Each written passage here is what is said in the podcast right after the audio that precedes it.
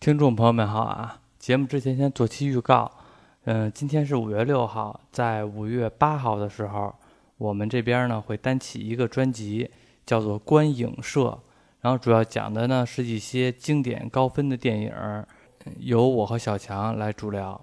嗯，这个专辑呢现在应该是各大平台上能搜到，大家有兴趣的话呢可以先订阅一下。嗯，每周五更新。然后第一期节目我们将聊的是《美国往事》这部电影，嗯，希望大家多捧场吧。有兴趣的话可以订阅一下。《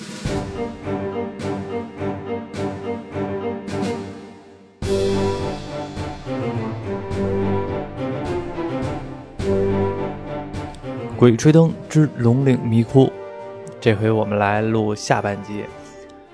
自从上回录完了，是录到第九集嘛？还没有整体的演完，这一回呢算是一个大结局。我们刚刚看完了，一共十八集。其实看完这十八集，后来发现后边还有好多是我感觉他那个云南虫谷其实已经拍完了，但是可能是还在做后期或者怎么样的，还没放。但是能板上钉钉的就是《鬼吹灯之云南虫谷》，这说这些原班人马还会进行参演，因为你看那些胖子呀、佘丽阳啊，应该还在。对，而且他们不签了五部吗？可能后边的也都续上了。签了五部啊，那包括之前的那个叫什么来了，《黄皮子坟》《怒晴湘西》，还有这个《龙岭迷窟》，这就三部了。再加上《云南虫谷》，这就四部了。我看那小道消息说什么无暇关山之后后边的是那几部。哦，那有可能。云云南虫谷完了之后，昆仑神宫不知道他们签没签下来。然后如果要是说顺利的话，可能会签下来。还有小道消息有这昆仑神宫，有昆仑神宫是吗？那可能就是包括了昆仑神宫和这个无暇关山，那就是第一部的最后一个结局和第八部的最后一一个结局。而且这五部如果要是说顺下来的话，是能顺得上的，并不是说。那个，因为中间的那些黄皮子坟，还有那个怒晴湘西那些，他们已经拍了嘛，是能正常的把这时间线给顺下来的。这回看完了之后，从第一集到第十八集都看完的时候，觉得怎么样？咱们一块儿来说说。行，我觉得啊，这里边拍完了之后，胖子这个人物性格其实有点不太好。在原著当中吧，这个胖子呢，其实是属于那种混不吝的角色，而且是特别有盲目的自信。就是比如说，而且还爱逞能，什么时候出现什么问题，胖子永远都是首当其冲的说这个事儿啊，你们都别管，我来，别那个，别伤着你们这些小胳膊小腿儿的，就让我来登场吧，你们就请好吧。但是其实自己也做不好，但是永远都是这种打前锋的状态。然后结果在这里边感觉胖子只是一个净裹乱的一个形象，而且武力值不够，对，没有那种王之左手的那种地位了 啊！对对对。我记着啊，书里边有一段情节就能挺形容这个胖子这个性格的。在云南虫谷有一部，他们要下一个水，要下一个水呢，然后那个佘丽阳说这个，说这个让所有人都穿上潜水服，但是这个胖子呢说不用穿，说那个因为胖子身材比较胖嘛，潜水服太勒他他了，他就说你们都别你们你们穿吧，我就不用穿了。然后佘丽阳不干，说你必须得穿，别逞能，下边水很凉。然后这胖子呢，老大不情愿的穿上了，所以从这儿说明，其实胖子是那种特别盲目的自信，而且特别爱逞能的那么一个形象，这个是一个性格特点，而且是他武力值吧，应该是一直是属于挺强的。我个人认为，他如果和胡八一这俩单挑的话，甚至可能胡八一打不过他，但是在这里边被马大胆儿那帮子人给来回打的不像话，对他成了跟那个那农民队伍的一员了，对对。胖子这一点，嗯，让我感觉不够威猛。我记得我刚看《鬼吹灯》的时候，这胖子他是那种比较粗心的人，他是不动脑子。在书里边《玄魂梯》里边有一个镜头，有一段挺逗的，就是这个胡八一总结了一下这胖子和大金牙这俩人物的性格，然后后来说呢，这个在《玄魂梯》里边，胖子呢是犯怵的。胖子是害怕的，但是出去遇大蜘蛛的时候，胖子是不害怕的。然后这个大金牙呢和胖子是相反的一个。后来那个胡八一总结什么呢？胖子这个人啊，他是害怕那种看不见摸不着的东西，也就是说，简单来说就是怕动脑子。但是大金牙呢是那种嗯，对这种看不见摸不着东西吧还行，不算特别怕。但是呢，他就怕那种现实生活中真正过来的那种危机感。嗯出现个脏东西，他打不过，他害怕。呃，对，就是是胖子就喜欢动手，对对对你给，我一目标，我让我揍他就行了。对对对对对，他是这种的人物，而且是我不知道为什么在这个呃书里边把这蜘蛛洞那块描写的有点太大了，一大堆蜘蛛打不完啊，怎么？蜘蛛太多了，那个特效我觉得也挺差的，说实话。哪个？蜘蛛洞里边儿。那蜘蛛特效，啊、就那大蜘蛛好像不是特效，那大蜘蛛有一个道具，那个整个整体那个洞里边儿那个做的都不是特别好。因为像我这样没看过那个原著，我可能看过原著啊，但好早就忘了，我嗯就对玄文梯有有一个印象，我在书中见看过，书中看过。嗯。但你说那个蜘蛛洞那个效果不好，嗯，但我没看过原著，我也不知道原著他们怎么描述的他那个他那是我指的效果不好，是指的特效不好。啊。感觉假，蜘蛛感觉假，反正我觉得这部《龙岭迷窟》整体也算是不错吧，因为没没看过完整的原著，但整体的感觉就是那种鬼吹灯的感觉，嗯也有很多的机关，嗯，也有那大 boss、大蜘蛛，就可惜这大 boss 不是一个大粽子，嗯然后发现一个小小的一个细节，就是他们不能拿手电吗？嗯胡八一他们拿的手电就是七八十年代铁皮手电，啊，对，舍利阳拿那手电是神火超远光手电，那就美国货。嗯，因为在书里边，这个舍利阳他们家境也比较好，这些好多的物资都是舍利阳从美国带过来的。说到舍利阳，其实在这里边呢，胖子有一段就是管这个舍利阳开始叫杨参谋长。其实他们仨一直互相称谓也挺逗的。胖子管老管胡八一叫胡司令，然后呢，胡八一管胖子叫王司令，然后，那个舍利阳呢就是参谋长，等于是说他们这个称谓吧，其实我觉得还特别有当时的时代特色，而且是里边经常出现的台词是什么呢？就是不是在这电视剧里边啊，在那个书里边会出现什么呢？比如说，比如说胖子要掉要掉悬崖了，嗯，然后那个胡八一呢要要过去拉这个胖子一把，然后在这之前呢，胖子跟这个胡八一是这么说的：“胡司令，看在党国的份上，拉兄弟一把。”这个台词儿我忘了啊，反正是我年少的时候有一部电影儿里边是这个台词儿，他这个书里边描写的台词儿都特别有年代感。然后他这里边呢，终于管这个舍利阳叫杨参谋长了。然后其实我看到那一段的时候呢，感觉也是会心一笑，有点原著的意思，有点原著的意思。然后舍利阳这个角色吧，在书中和老胡他们之间的沟通吧，并不是特别多。他们两个，他们两个的感情戏份的描写也不是特别多。他们两个特别有那个七八十年代的那种男女之间的感情的，因为你记着吗？当这个电视剧演到最后的时候，嗯舍利阳跟那个胡八一胡同里边走的时候对话那阵儿，啊，还有加一旁白呢，对，那个那个艾宝良老师不是还录着旁白吗？录着旁白，然后舍利阳说那段话特别对，就是说你们北京人不是都喜欢这样的揣着揣着明白装糊涂吗？嗯在书里边啊，胡八一大部分和这个舍利阳的感情都是属于揣着明白装糊涂这样的一个性格。全书中我记着，胡八一没有对舍利阳说过什么“我爱你啊，我喜欢你啊”，没有任何体现出他们生活的交集这样的。但是他们两个有一种天生的默契。你像我们现在看电视剧，经常都会出现，比如说这男的和这女的，是吧？这是两口子，出现什么危机，这男的跟这女的说：“你先走，我来殿后。”这女的就跟那哭呢啊，说我不走，我就要等你，是吧？嗯然后咱一起走，然后来，要不然这女的给男的殿后，这男的就该不干了，就使劲拉着，跟这老耽误时间，对吧？但是在书里边就没有任何这种情况，当然你说那琼瑶剧吧，就是很多电视剧其实都这样，在书里边就没有任何这种描写。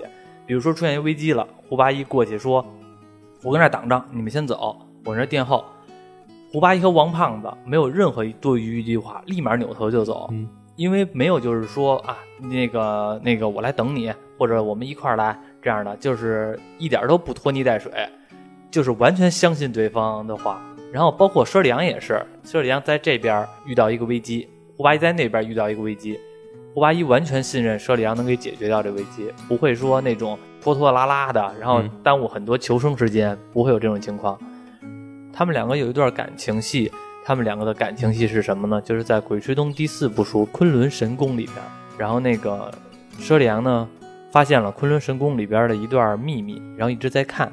然后胡八一说呢，你别看了，就是说那个，因为旁边有更严重的危机，马上就这个这个洞就要被淹没了，赶紧拖着走。但是舍利扬呢，一直想把这个谜题给解决掉。后来终于知道怎么回事了。然后这个胡八一说：“我的姑奶奶，都什么时候了，你还管这个事儿？这个事儿知道不知道，其实没有那么大意义。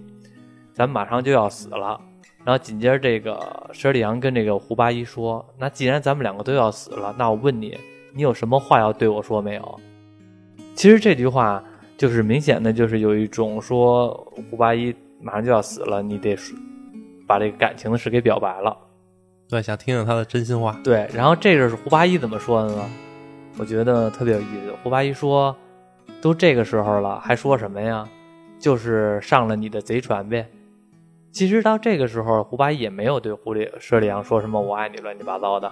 然后舍利扬呢，也是那不是那种小气的人，说那个嗨，都这个时候了，还是没正经的，也就糊弄过去了。然后就告诉这个秘密是什么。其实这个。反正他们两个感情吧，我觉得特别有当时的那个男女的这个年代感，就像比如说父辈、母辈，他们父母那一辈，他们可能在谈恋爱的时候，其实一辈子也不会说什么“我爱你”啊这种的，说不出来。然后，但是呢，生活上的事儿呢，却完全的信任对方。我觉得可能这才是中国特有的浪漫吧。我觉得是中国那个年代特有的浪漫。我第一遍看书的时候，我都不知道这个佘莲和胡八一他们两个究竟在没在一起。就是看完前四部书之后，直到最后的时候，我可能才明白了，就要他们两个是在一起。但是前边的时候呢，感觉确两个人确实是抱着一种互相都有情愫，但是谁也没把这个窗户纸点破的这么一个状态。你看，其实这部剧虽然是《鬼吹灯》，其实它搞笑幽默的桥段也特别多，其实嗯看着都是挺乐呵的。嗯看他介绍那个木尘珠，他那里说是病毒，原著里是这么解释的吗？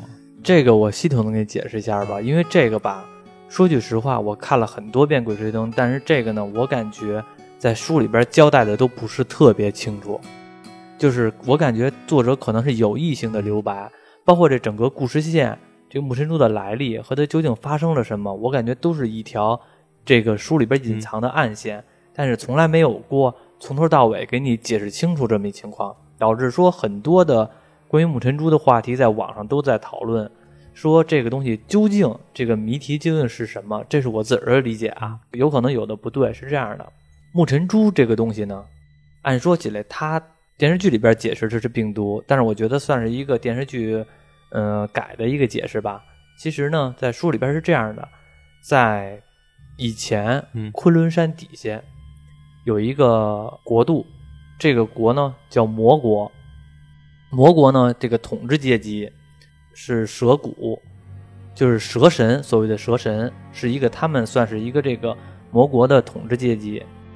这个蛇神呢，并不是说只是名字叫蛇神，他应该真的是一个蛇神。在这个昆仑山底下有一个这个洞，也就是说叫鬼洞，这是魔国的一个存在的一个地方。这个国度呢，是有一种献祭的这么一个传统，把这个奴隶。献祭给这个蛇骨，也就是这个蛇神，所以呢，所有献祭的人背后都会长一个眼球的形状。这个木尘珠呢，其实就是魔国的这个一个宝珠，就是说这个统治阶级它有一个能力，会构造一个虚度空间。这个虚度空间呢，相当于我脑子中幻想的一个世界，然后把你拉到我脑子中幻想的世界，而且这个幻想的中的世界是真实存在的。所以说，在那一部书里边有一段描写是，胡八一和王胖子、舍利扬他们等等的这个探险队，到了这个昆仑神宫里边，然后其中呢进到了这个虚度空间当中。这个虚度空间里边出现了什么情况呢？这个魔国的这个地方还有着那个生活过的痕迹。这是一个城市，叫恶罗鬼城。这个城市啊，是当时魔国的统治阶级鬼母。幻想出来的一个城市，而真正的恶罗鬼城呢，已经消亡了。所有的这个城市都是一个虚度空间。这里边有人类居住的环情境，有蜡烛还在燃烧。然后呢，他们在这个城市中走，没有空无一人，没有一个人，但是这个城市中能闻到血腥味儿。走走走，发现了一个房间，这个房间里边有一声牛叫。他们进入了这个房间，发现案板上有一个牛头，这个牛头是还活着，眼睛还睁着，刚被斩首的牛头，也就是说这个牛是刚死的。嗯但是他们到这个时候已恨不得已经几千年了，这个空间一直存在，然后这个牛也在也在临死之前吧，就一直这么活着，但是想死死不了，想活活不了。然后呢，他们那阵儿时候也饿了，然后把这牛给炖了吃了。这个恶罗鬼城就是鬼母最后想象出来的那个城市，也就是真实的恶罗鬼城最后的存在的一个状态。然后，所以说这个是一个算是这个魔国的一个虚度空间。这木尘珠呢，算是这个魔国的一个圣物。后来呢，出现了一个英雄，的这个叫智敌宝珠大王，他拿着这个木尘珠，是打败了这个魔国，把这个魔国给剿灭了。剿灭了之后呢，随着时间的接替，在遥远的这个精绝这个地方，精绝地区的人其实就是魔国的移民。精绝女王的能力呢，也是魔国的继承。其实很有可能就是精绝女王她的祖先啊，或者说精绝精绝女王自己，当初呢就是恶罗鬼城的一个高层人员，算是一个当时的这个国度的后人吧。他们也造了一个鬼洞，深不见底的鬼洞。然后那个鬼洞呢，通过这个木尘珠能窥探这个秘密。所以说，他们从精绝国回来之后。有了这个眼球诅咒，因为他们看了那个鬼洞。哦，书里边是这么说的：他们进入那个魔国的那个虚度空间的时候，其实就是那个鬼洞。他们一度侵入了，也不能这么理解，就是说他们在精绝古城看的那个鬼洞底下就是这个魔国，就是这虚度空间。所以说，他们这几个人在那个看了鬼洞之后中了眼球，所以安利满老人。安利满那个老头，那个向导并没有这个眼球，因为他没有进入到古国当中，也没有看过鬼洞。舍利阳他们家族一直就有这个这个疾病，一直就有这个疾病之后呢，所以说这个鹧鸪哨嘛，他们就要遥远的迁徙，从这个精绝国那边去寻找这个木尘珠，来解除这个诅咒。木尘珠呢，更像一个钥匙。能关闭现实和虚度空间的联系。关闭之后呢，红斑眼球还在，但是这个人的这个疾病的症状，也就是缺铁，就会没有了。至于你说的这个是不是疾病啊？这这是不是病毒啊？书里边并没有描写清楚。书里边描写的呢，确实是一个诅咒，但是我觉得可能“诅咒”这个词儿更加的封封建迷信吧，所以就不太适合。但是他用病毒来解释了。相当于是一个通过献祭给这个蛇神来走的一个诅咒，也理解说成诅咒，不感觉更神秘吗？对。然后最最后一部书才是真正的，他们又来到了这昆仑神宫，所以说才是又反转这个组。假如说鹧鸪哨拿到了这个木尘珠，也没法解除自己身上的病毒，还需要去这个昆仑山底下来反转这个仪式，才能关闭这个空间。这个呢，算是我这是我的理解啊，因为可能说的好像有点晕晕乎乎的。因为说句实话，这个从头到尾我看了很多遍《鬼吹灯》这块呢，始终感觉有点神秘。他们去这个昆仑神宫之后，发现了很多的类似于藏传佛教，就是喇嘛，嗯，那种的那种的感觉。刚才我们不是说了魔国吗？魔国也分上下统治阶级，统治阶级的话。蛇骨肯定就是相当于一个神话的一个邪神，然后其次呢，可能就是魔国的统治阶级。再往后呢，再往下，就是有两种武器，一个叫乃穷神兵，一个叫无量业火。嗯，一个小瓢虫，嗯，然后但是呢，谁碰着之后浑身就着着火了，是那个叫无量业火。然后他们去魔国之后呢，还又发现了这个乃穷神兵，就是谁碰了之后，这个虫子。浑身就变成了冰渣子了，一下就给冻住了。哦，这俩武器都是虫子，虫子。然后这两个算是一个魔国的一个统治阶级的一个武器，两种虫子。是只有一只还是有许多呀？它是这样的，它这个我感觉是一种虫子，但是通过这个仪式当中的某一样环节，能让这虫子对调。就是现在我这个虫子是无量业火，然后突然间呢能变成奶穷神兵，从火能变成冰，然后再往下的话，这奶穷神兵再往下的话就是白狼，嗯，就是狼。第四部书里边描写了很多这个狼的环节，因为最开始的时候胡八一当兵的时候曾经去过昆仑山底下，而且呢也和这个有一只白狼。有算是有交集，他和这个白狼当时算是打了一场仗，因为他们那个还是当兵的嘛，那阵在打狼。这只白狼呢，算是有一个世仇，他和这白狼十几年前就有这个仇，这白狼也记着他。当第四部书他们又回到了这个昆仑神宫之后，胡八一又碰见了这只白狼，这就是白狼王。然后呢，这场战争呢。他们这些人类拿着武热兵器和这些大概有上百头的狼进行一场打仗，然后导致呢，把这些狼全都给打败了，然后这些人呢也损失惨重。这一场描写的也挺棒的，挺惨烈的。这是第四部书里边的说的是，这个说的有点远，这个因为还没有演到那儿，所以咱们就先不说了。昆仑神宫就是一个很神秘的一个环节，然后我们从这个剧里边看到。其实到后边的，也就是到云南中谷。云南中谷其实也挺有意思的，因为云南中谷的话是很多人觉得云南中谷写的是最好的，因为云南中谷写的是非常刺激。假如说啊，《龙岭迷窟》，其实这部书里边核心的呢，并没有那些热的，就是那种打得火热的那太多的描写，大部分还都是一种奇奇怪怪、比较灵异的描写。而云南之虎呢，这部书就变成了很多的时候都是那种实打实的用武器对决，用打那些虫人，打那些大虫子，就大部大部分都是这种的事儿。昆仑神功呢，就是那种宗教式的比较多了，所以说很多人看云南之虎觉得特别有意思，因为看着很热血嘛。就是云南虫里边有好几个比较精彩的描写，等云南虫谷播放的时候咱再说。对，等云南虫播放咱再说，然后。那个，因为他们不是说到这个献王墓吗？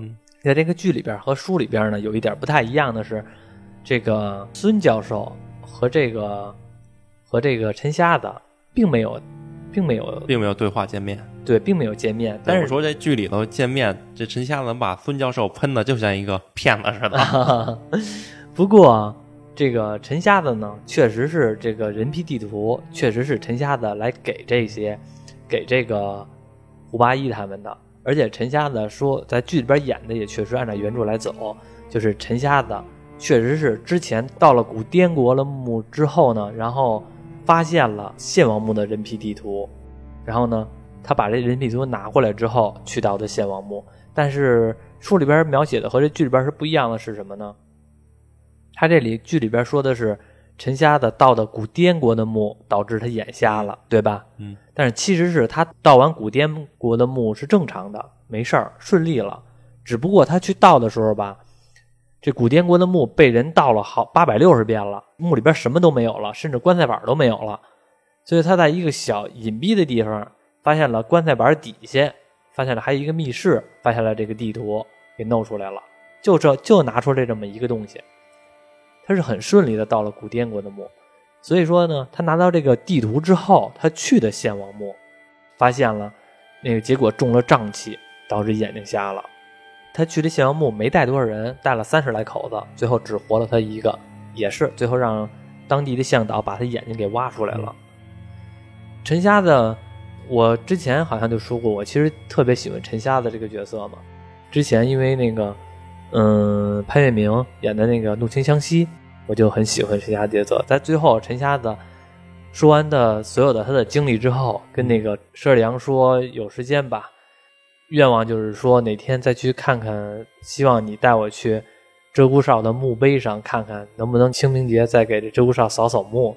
胡八一和陈瞎子商量好了，明年的清明节他们两个一起去美国给这个鹧鸪哨去扫墓。在电视剧里边临走了之后。BGM，我用了那个《怒星湘西》里边的陈夏的登场时候的 BGM。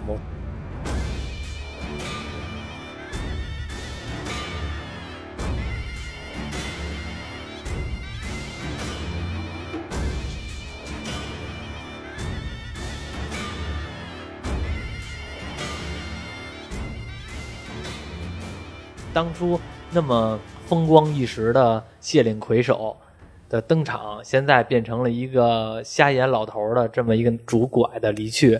同样的一首 BGM，感觉真的是时过境迁啊。倍感心虚啊。对，真是。然后那个，而且这个叫王奎荣的这个老演员嘛，因为之前演过很多戏，我们都看过，把这个陈瞎的角色，我觉得演的真是入木三分。我觉得到最后的时候，陈瞎的这个退场是让我有一种，就是感觉，即使他瞎了，即使他老了，但是这个心态依然是当初的那个意气风发的陈玉楼那个感觉。胡八一曾经说过，说这个陈瞎子呀，即使是这样了，但是他野心依然没有减，只不过呢，他变了。在以前的时候呢，陈瞎子是属于想。号令一些魁首，成为这个算是一个老大，整个地区的老大，包甚至说土皇帝这种感觉。只不过呢，随着谢岭的四散而逃、解散，已经没有那么多想法了。但是呢，因为在《巫峡关山》那部书里边说，胡八一说嘛，别看这个陈瞎子，即使是这样了，但是他依然人老心不老，只不过呢，他的梦想变了。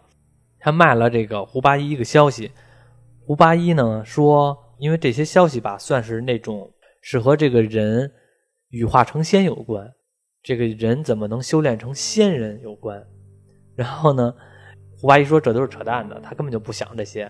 但是陈玉楼说，我们都是凡人，如果要能窥探天机，窥探这些成仙的道，那岂不是甭管真的假的，这都是一个不枉人生在世走一遭。后来那个胡八一说嘛，别看陈瞎子都这么大岁数了，而且瞎了一只眼，但是他的只是梦想变了，不是在像当初的称皇称帝，而现在的甚至想成仙了。嗯，这是胡八一说的描写。这个陈瞎子无论到什么时候，他都是有一种有一颗野心的。对，他也就是在那个年代，他要在这个现在这个年代，早买保健品去了，听课买我保健品。对。说回来，这剧这剧里边呢，我感觉好多的角色吧，有些地方处理的不太好。马大胆这个角色，胡八一和那个佘丽阳，嗯，他们救王胖子的时候，王胖子不是被逮到马大胆地下室吗？你记着我上一期说过，他们地下有一个喂鱼的那块吧？对，嗯，记着那段是吧？就是他这个东西不是马大胆的。那段不是马大胆的，在书里边啊。你说在书里头，马大胆早就死了吗？对，所以说那段呢，给他安到马大胆身上，我觉得有点怪，有点不太合适。啊有点农民没那么高超的技术，是吗？对啊，你说一个都是土农民，然后，然后还还有有功夫弄一地下山洞，然后还养点什么这食人鱼，这不太符合他们的人设。对，还那么高级的一个锁啊，还悬在河的中央。怎么把胖子放进去再给锁上啊？对啊，就是那段感觉不太符合，就是我个人觉得啊，那段如果要不好加的话，甚至别加都行啊，因为那段为的是什么呢？书里边是那段是为了引出来云南虫谷，嗯，就是简单的告诉你一下云南虫谷的这些难点是什么。这个云南虫谷有这个邪术，加不加其实两可的。如果你要是不想加的话。就是发现那段不太好加的话，干脆就别加了，我觉得都还行。或者那农民队伍里有一个是一个工匠，嗯，比较擅长这个也行。结果都没有。对，当然那农民队伍也都够逗的，演的确实每个人都不错。嗯，但原著里头他们也跟都跟着下洞了吗？没有，没有，就胡八一他们几个人下了，没有些农民队伍。没有没有，就胡八一、王胖子和那个大金牙他们仨人，连佘里阳都没有。反正农民队伍下了洞，也算是增加了许多笑点嘛。尤其是那个老三爆破鬼台，扔炸弹痛快。呃，老三老三那个角色，很多的人看这个农民下队，这个我觉得还好，我觉得挺好的。农民下队，对，尤其是这几个人还都是演技都在线。而且说句实话，如果他们仨要是没有这些农民下去之后，危险吧，还不死人，就感觉有点太太那什么了。有点枯燥了，对，有点枯燥了。这农民下太紧张了。对，农民下队呢，感觉是能让几个打酱油的角色在这底下死了。我觉得也有这目的吧。对，还有最后弄什么机关的时候，那农民对我老几啊？怎么还有机关呀？都着急了。那个李春兰，不是他吧？是那脸上受伤那绑一绷带那哦特别崩溃啊，我记得好像李春来是是怎么还有机关，就是机关特别多啊。你说这，我想起来，他们下去之后发现那李淳风的墓最好的，这个书里边就是这电视剧里边拍的一段最好最好的，我觉得就是解谜那段，就是解八卦八卦谜那段，哦，对对，特别让人感觉他们在玩密室逃脱。那段一下给我那段吧，其实我看书也是，很多的时候胡八一说那些口诀，你根本就不懂，嗯，只是他说什么你就听什么，你就看什么，你也不理解这对，段，就听不懂，主要觉得很厉害嘛。对，你也听不懂。但是他给你解释了，在这电视剧里边，八卦是吧？从哪地方为起始，哪地方为终点，什么什么哪个是景卦，哪个是困卦，乱七八糟的，全都给你解释了。我觉得那段是让我一下就把这个东西哎给弄明白了，至少就是我和胡八一站在一个角度，我能把他怎么解谜这件事儿能给搞清楚。我觉得这段做的特别好对他还有一段做的不错，就是介绍李淳风的生平事迹，啊用那沙画啊，沙画演示的，对挺有那种穿越那古代那种韵味儿。对你要是去去拍的话，可能还得耗费不少经费。对。他这个效果也特别好。对，李淳风其实，在书里边并没有描写，并没有描写过李淳风这个这个人。嗯，我就我印象中是没有啊。在这里边呢，感觉给他加了一个这个偏神秘的东西，我觉得也算是一个把这故事能说圆了。嗯，之前的时候其实那个《天下八上》写的，我感觉有些地方吧，也确实不够圆满，就是他留了很多的思考的这些空白。那原著里最后也没开那最后那个关吗？原著里边是最后是没有棺材的，哦，没有棺材。原著里边是没有棺材，原著里边这个墓就是一个放弃的墓。西周有一个古墓，然后呢，又唐朝发现了这个选了同样的这块地儿，但是没有发现这个地方有西周的古墓。到最后祭祀的时候，幽灵种出现，发现了这个地儿是西周的古墓，结果后来整个的都放弃了。换句话说，这个墓就是一个半成品，就没有放任何的棺椁。是哪段比较尬呢？嗯 最后从那个，最后他们从这个这个龙岭迷窟出来，然后直接的警察就在门口蹲着，把李大来给抓走了。这段感觉特别特别有点奇怪，你知道吧？这样我估计也是为了 为了审核的事儿，因为这些警察出现啊，马大胆儿给逮走了，逮完走了之后就给带走了，没有任何的 没有任何的和警察没有任何的交集。你说这帮警察跟门口等着，你也不进去救人家，等出来之后给蹬出来之后，警察就给带走了，也不跟说，也没有什么，哎，你们用不用我车？我带你们走，是吧？对，警察其实就走了原著里原著里不没有农民跟着进洞吗？其实也没必要加这警察，没有，反正就剩马大胆一个人了，就给他放了呗。不是啊，但是在电视剧里边你演不行啊，这些盗墓贼不能、哦，不能那什么呀，对吧？对对对，那能把马大胆抓他都抓走，就抓他抓他一个呀，那这里边马大胆就是盗墓贼啊，是吗？那仨人不是啊，那仨人是被马大胆胁迫的呀，对吧？这这逻辑就能说得清了，就是马大胆是一个罪魁祸首，所以把罪魁祸首抓走了，然后这仨人呢只是一个被马大胆胁迫进来的，所以他们是无罪的。那原著他们进去也是就为了得到得到那个乌龟盖盖，乌龟盖盖，对，龙骨天书啊，就是那个。对，呃，他们不是，他们在那里边没有得到龙骨天书，他们进那墓，其实也是一场意外，就是想看看，就是想转一圈，结果没想到出不来了，是一场意外。然后那个这个龙骨天书呢，其实是是什么东西呢？我解释一下啊，因为这块也是我自个儿理解，因为在书里边呢，他可能也介绍了，但是我感觉介绍的不太明白。但是我可能的理解意思是，龙骨天书记载的是木尘珠的事儿，而这个龙骨天书记载的呢是凤凤鸣岐山的事儿。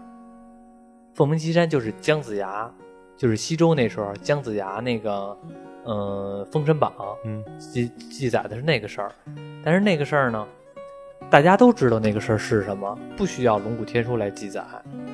龙骨天书你可以理解为是一个密码本儿，密码本儿的核心的秘密就是长生，但是这个乌龟盖盖呢，只是一个这个密码本儿的存在，真正的解谜方式还需要一些其他东西才能把这个长生的秘密给解开。那这个长生秘密从哪儿能知道呢？后来他们去献王墓的时候，到献王墓的棺椁，最后遇到了献王墓的尸体，发现献王手上戴了好几个戒指，黑玉的戒指。这个戒指上边呢，每个戒指上面有一个字儿，这个字儿就是那个八卦的上面的字儿，什么天地什么天地同荣难分晓，嗯不是 什么什么天地物物以甘心人鬼、这种戒指上面有字儿，所以说献王手上的那个戒指，而是解这个龙骨天书秘密的一个东西。就是比如说有一个书，然后呢还有一张纸，这张纸上面有好多洞，然后呢需要把这个纸盖到那个书上边儿，嗯，洞里边露出来的字儿才是真正的秘密，相当于那戒指就是这张纸。这个乌龟盖盖记载的呢，就是长生的秘密。到最后的时候，其实这个乌龟盖盖也又遗失了，在献王那个那个云南虫武的时候又遗失了，但是他们也得到了木尘珠了。得到木尘珠之后，他们就去了这个昆仑神宫来，最后来破解这个诅咒。对，破解他们的诅咒，反转仪式。而且这里边吧，我觉得金田八上把这个人的一个极端的心态描写的特别好。就是你记着，在这个龙岭迷窟里边，最后李春来不是他们在那个山洞，他们在那个李春风的墓里边，不是好多镜头都是那个那个在不停的出现机关嘛？嗯，然后李春来一直跟那躲着，害怕，那个脑袋一一捂，就是人一在恐惧的时候吧，就特特容易，就是说进入到一个封闭的小的空间，容易有安全感嘛。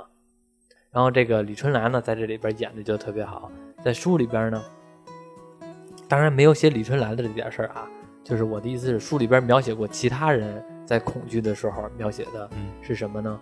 是在最后一部书这个这个昆仑神宫里边有一段描写，和他们一起昆仑去昆仑神宫的有一个奸商叫明叔，然后这个明叔呢，他们一起进入的时候呢，遇到了一个危险，危险是什么呢？有一斑纹蛟，算是一个上古时期的大鳄鱼，然后呢，这大鳄鱼是动物嘛，然后呢，在不停的追这帮人要吃他们，这个时候明叔已经。自从进了墓之后吧，很多的危险，他已经心里边呢，这一根保险丝已经几乎快摔断了，快快烧断了。他就是完全的属于那种歇斯底里的疯狂的状态了，直接的找了一个小洞就钻进去了。这洞有多小呢？只能让他半个身子进去。然后半个身子进去之后呢，然后这个胡八一还喊呢：“明叔，你那个老糊涂，这你的下半身还都露出来了。”明叔一愣。后来一会儿看了自己，发现这下半身还在外边。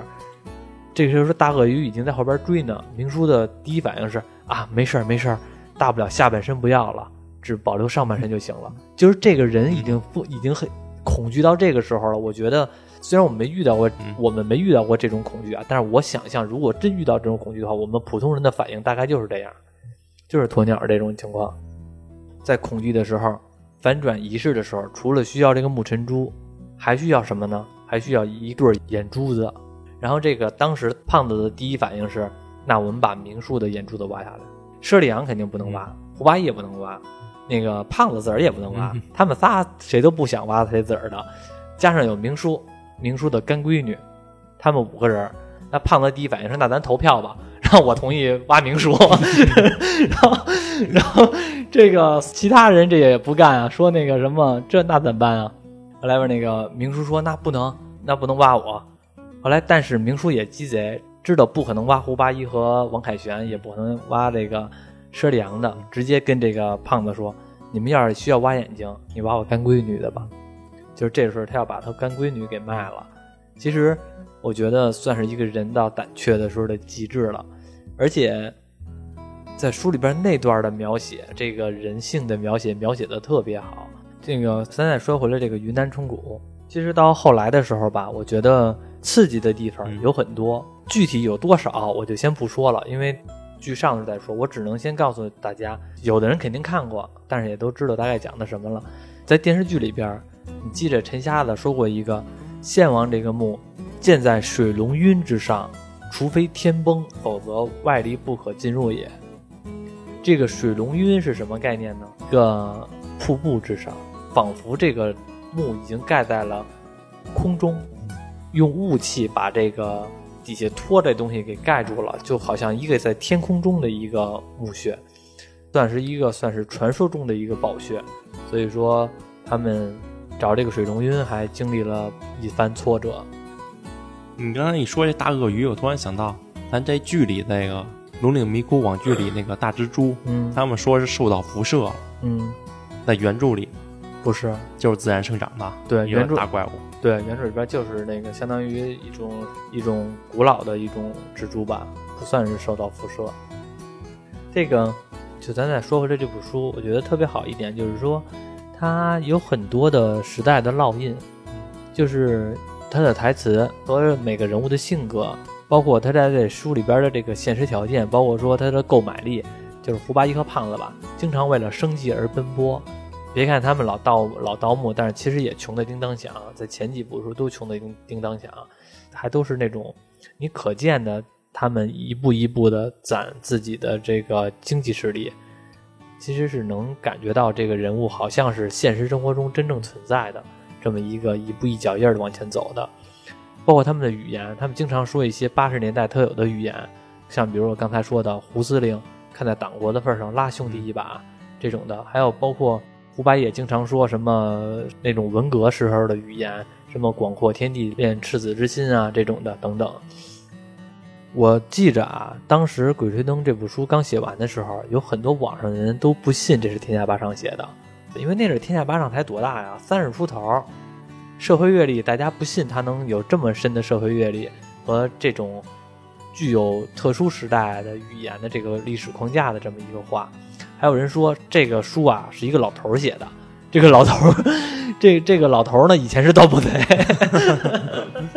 这就这老头儿是谁也不知道，反正就有这种流传嘛，说这老头儿后来那个把这个书给了这个天下八唱了，然后天下八唱给剽窃了，然后让天下八唱写了，这好多这种话呢。之前最早的时候，也没准这老头儿给天下八唱讲故事，天下八唱把老头儿的故事改编的呢。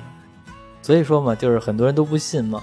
而且是还有一个就是，嗯，甚至说这么些年看了这个书很多的之后吧，宁愿都相信真的有这么一个摸金三人组存在过。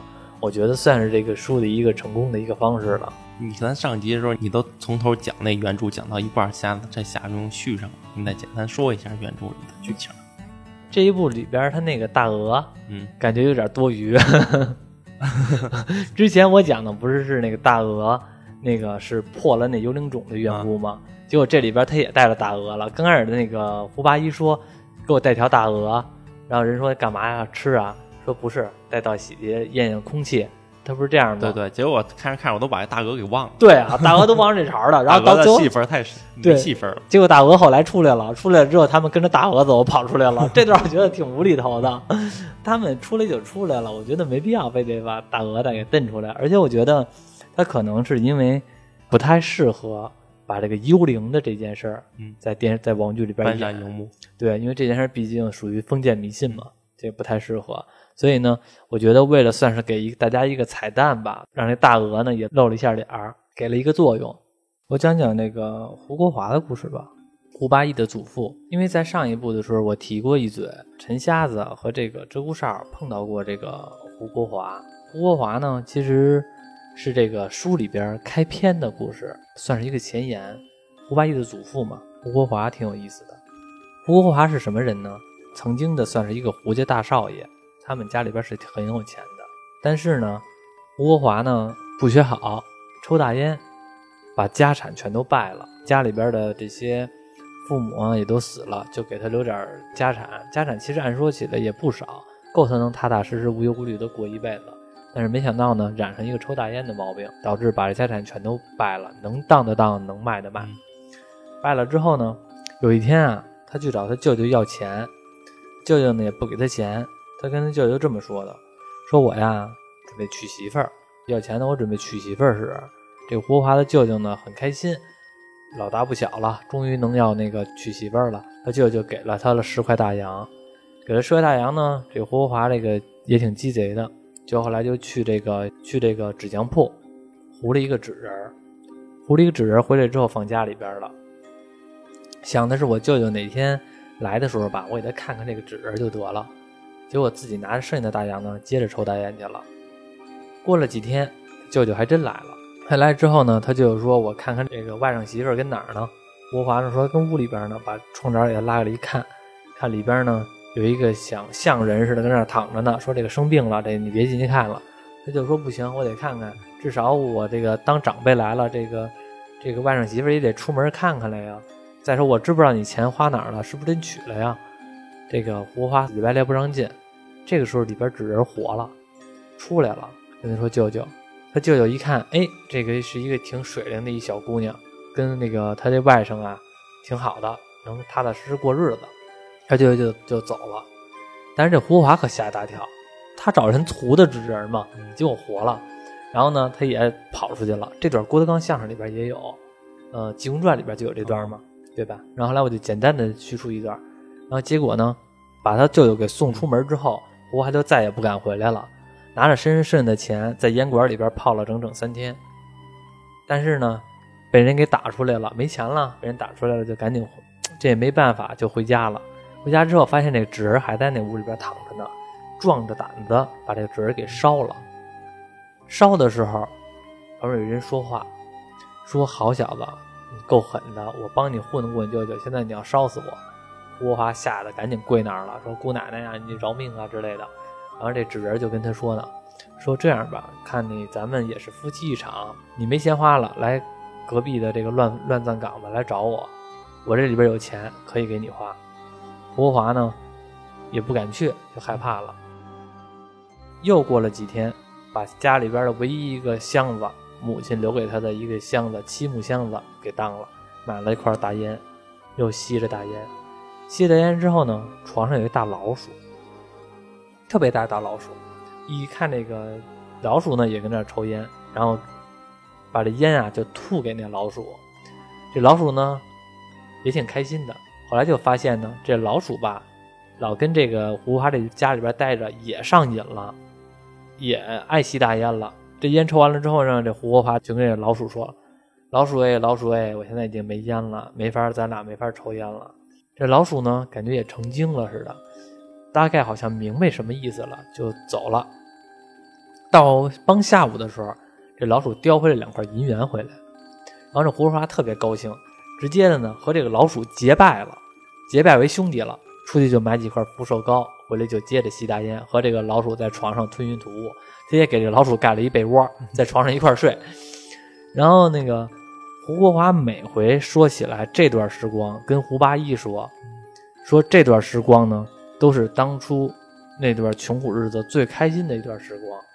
他和这个老鼠作为好朋友，这是最开心的一段时光。胡华后来跟胡八一说的，结果呢，他们村啊，隔壁有一个邻居叫王二愣子。这胡国华他再怎么样啊，以前也当过二十年的胡大少爷。以前也是风光过，现在虽然穷了，但是王二愣子不一样，往上倒三代就没有穿过不漏腚的裤子，穷到根儿了。这个王二愣子呢，就发现这胡华这小子每天也不大门不出二门二门不迈的，还老活得挺好，还老有福寿膏抽，就老觉得很奇怪，就去他家呢想去偷点东西去，发现呢什么都没有，穷的叮当响，哎。这个炉子上啊，做了一壶开水，床上呢有一只大老鼠，然后这王二愣子就觉得呀，东西也没找着，这样吧，我把这大老鼠啊扔到他开水壶里边烫死的，回来之后呢，恶心恶心胡国华，就把这老鼠放到这暖壶里边呢，给烫死了，烫死了不要紧，扭头刚要出去，正好赶上胡国华进来，胡国华一看见王二愣子把老鼠给烫死了。那真是怒从心头起，恶向胆边生啊！在他心中，这个老鼠就是他兄弟，对吧？然后直接就拿起一把砍刀，就砍这个王二愣子。但是他是大烟鬼，净抽大烟鬼，身子骨啊早就虚了，砍了半天也没砍死，给王二愣子砍的浑身都是刀疤，就赶紧往出跑，就报官了。这个胡国华呢，越砍越生气，就追出去了。王二愣子报官之后呢，衙门就来人了，然后说真大胆啊，光天化日之下就敢在当街要砍人，给他带到这个县衙的了。带到县衙去之后呢，正搁好啊，有一个那个当兵的，在这个跟这县官老爷正跟这聊天呢，结果一看呢，直接的审审审，为什么要砍他呀？胡华说啊，把他把我这鼠兄给这个煮了，给烫死了。紧接着这个，所以我要砍死他。这个县官老爷还没说什么呢，旁边那当兵的军阀不要紧，说奶奶的凶的，没想到你对这个老鼠有这么大的情谊啊！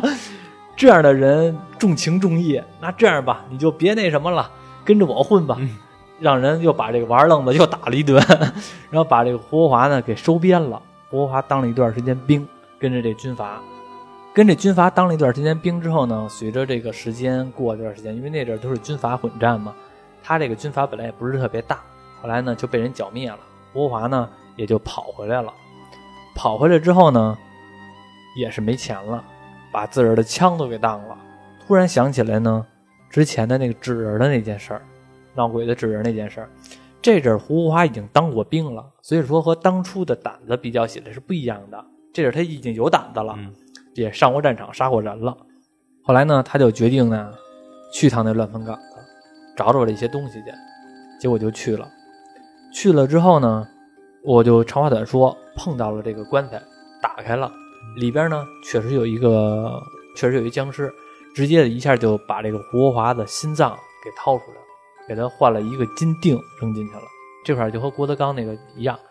这个僵尸说呀：“说我现在在修炼，你呀得给我吃一百个女的，我的财宝都是你的。”郭华呢就回去之后啊，去一山里边买了一个媳妇儿，叫小翠，想的是大晚上呢把这个小翠啊带到这个乱坟岗子，让这个女鬼让这个僵尸吃了就得了。他其实也亏着心，但是一说亏心呢，他就感觉他好像少了什么东西，被这个僵尸给吃了，也不知道是什么。走在路上去乱坟岗子的路上的时候，碰见一老道。老道说：“哎，这位兄台，你要去哪里？”吴华说：“你甭管我。”这位老道，我就我现在就问问你，这个行尸走肉，你的心哪里去了？胡华大吃一惊，直接就给老道跪那儿了，他就突然间明白了自己的心没了。说道长救命，老道说呢，我看你也不是什么坏人，我救你一命。知道了怎么回事之后，你带我去烂坟岗吧。吴国华呢，把这个老道带到烂坟岗了。老道呢，用了一个符，把自己呢变成这个小翠。然后呢，当这个僵尸要吃这个小翠的时候，老道做了一个纸人，在心脏的位置画了一个黑驴蹄子，用一种障眼法，这僵尸一下把这个黑驴蹄子给吃了，一下呢，僵尸就死了。但是临死之前呢，吐了一口恶气，把这个老道给熏了。这老道呢也中毒了，短期之内呢还并没有事儿，但是呢他也就收了这个国华为徒弟了。老道呢给了他留了半本书，这半本书是什么书呢？就是十六字阴阳风水，也就是胡八一的学的那半部书。说这个咱们俩师徒一场，我呀也没什么可教你的，先用他这个，算是秘术吧。把这个胡国华的这个大烟鬼这个烟瘾给去了，然后呢，去了之后呢，传了他这半部书。过了三年左右吧，这个道长呢也去世了，因为当时是被这个毒气给熏着了。这道长是谁呢？就是阴阳眼孙国普。之前我们说过，他就是摸金校尉张三链子的第四个徒弟，了尘长老。金算盘、铁魔头是三个徒弟。胡国华呢，拿到这一部书之后，和小翠呢也结了婚了。通过这部书的知识吧，算弄了一个风水铺子。从此之后，做了搞风水的这个买卖，就是给人看相、看风水。国华生的孩子叫什么呢？叫好像叫胡建军。胡建军呢，这个姐就是胡八一的爹，然后呢当兵了。成为了这个算是一个小头，算是一头目。然后呢，再生下的儿子就是这个胡八一，这算是一个老胡家的一个事儿。